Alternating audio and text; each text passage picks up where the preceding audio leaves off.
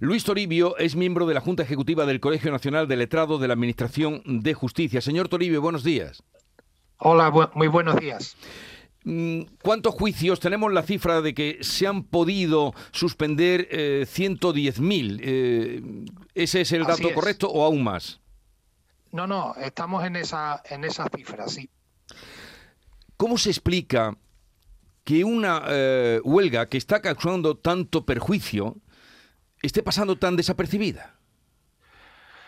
Pues mire usted, es que mm, muchas veces eh, es difícil a un, a un, cuerpo como este, el cuerpo de la Administración, cuerpo superior jurídico de la Administración, compuesto aproximadamente de unos 4.300 funcionarios, el que eh, se llegue a, digamos, a las grandes cadenas de, de difusión, tanto periódicos como en materia de audiovisual. Entonces, mm, es difícil porque no nuestra labor es una labor que normalmente siempre ha sido oscura dentro de, los tribunales, pero que es absolutamente esencial, como se está demostrando en este momento. ¿Por qué, luego, ¿Por qué se tarda tanto en llegar? Pues porque hasta que no se consiguen, digamos, lo que habitualmente se llaman titulares, pues realmente eh, las grandes cadenas de la, de, la prensa y de del audiovisual pues, pues no se hacen eco, ¿no? Como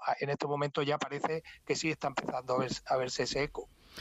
Porque claro, 110.000 juicios suspendidos y vistas, esto quiere decir que muchísimas personas que llevaban tiempo esperando el juicio por el retraso que lleva la justicia, se van a quedar ahora en el aire sin saber cuándo será ese juicio, cuándo eh, tendrá lugar ese juicio, ¿no?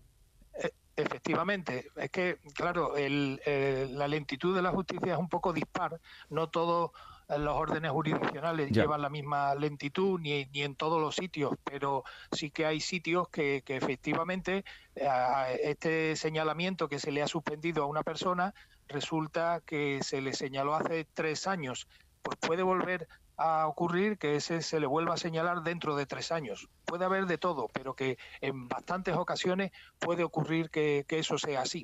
O sea, desesperante si estuviéramos en ese en ese lugar. Ah, claro, no son todos iguales, pero son los mercantiles, los laborales, eh, los civiles. los laborales sobre todo, sí. Los laborales. Eh, y además, la ministra Pilar Yo, la ministra de Justicia, ha dicho que eh, muchas rebajas no se están conociendo porque ustedes no las están tramitando, eh, o revisiones de condenas en aplicación de la ley del solo si es sí. No, no, para nada, para nada. Mire, nosotros estamos cumpliendo los servicios mínimos.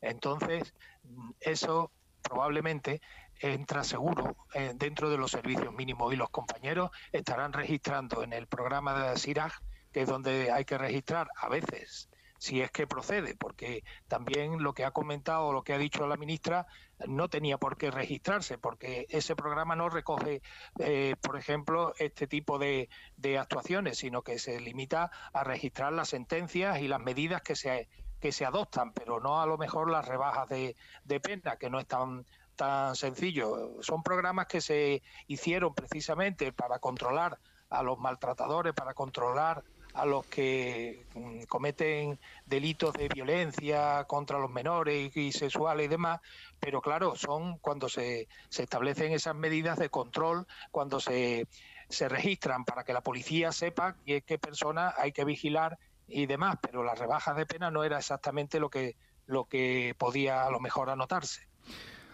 Ustedes llegan al puesto, a la plaza, por una larga oposición, difícil, son 4.300 los funcionarios, están perdiendo una cantidad, creo que son unos 150 euros lo que pierden ustedes cada día de huelga, ¿no? Lo que le, le restan. ¿Hasta dónde están dispuestos a llegar? Pues mire, estamos dispuestos a llegar eh, hasta donde eh, digamos que el cuerpo aguante. Eh, desde luego es la primera vez que todos los letrados, todas sus asociaciones se han unido y sin fisura. Y desde luego queremos llegar hasta, hasta el final. en este caso, que lo que pretendíamos en un primer lugar era que el, que el Ministerio se reuniera con nosotros para, en concreto con el Comité de Huelga, al que también pertenezco, eh, después de tanto tiempo, es decir, después de las dos primeras huelgas que hicimos el, año pasado, hmm. que fueron 29 y 30 de noviembre, dos días, y otros dos días, 14 y 15 de diciembre, y después de iniciar la, de este año, el 24 de enero, hasta ahora no se ha dignado a citar al comité de huelga, cuando es una cuestión que viene establecida de forma obligatoria por la ley de huelga del 77, donde se establece muy claramente que el gobierno tiene la obligación de citar al comité de huelga y negociar de buena fe con nosotros. Pues bueno, hasta ahora no se ha enterado de que ese artículo de que, tiene esa ley del de ese decreto del 77 está ahí. Y ayer, ayer eh, sacó una comunicación diciendo que nos citaba para el próximo día 16. Pues entenderán ustedes que esto, no, esto nos ha dejado perplejos, porque claro, eso supone otra semana más de, paro, otra semana más de más juicios suspendidos y de actuaciones sin tramitar. No, no, no entendemos si, si lo que quiere es negociar de buena fe, como dice ese artículo, no entendemos por qué eh, tardamos ahora una semana en reunirnos. O sea, llegaría esa primera reunión con 23 días después de la huelga. Pues nada, le deseamos lo mejor a ustedes y también eh, paciencia a los miles y miles de ciudadanos que estaban esperando juicio, como usted decía, algunos desde hace tres años o más y que posiblemente tengan que esperar otros tres. Es desde luego es desde luego muy sorprendente que esta huelga esté haciendo, tenga tan poca presencia en los medios y, tenga tan poca consideración. Le deseamos lo pues mejor, eh, Luis Toribio, miembro de la Junta Ejecutiva del Colegio Nacional de De Administración de Justicia. Gracias por atendernos. Un saludo. Muchas gracias a ustedes. Adiós. saludo. Adiós. La mañana de Andalucía.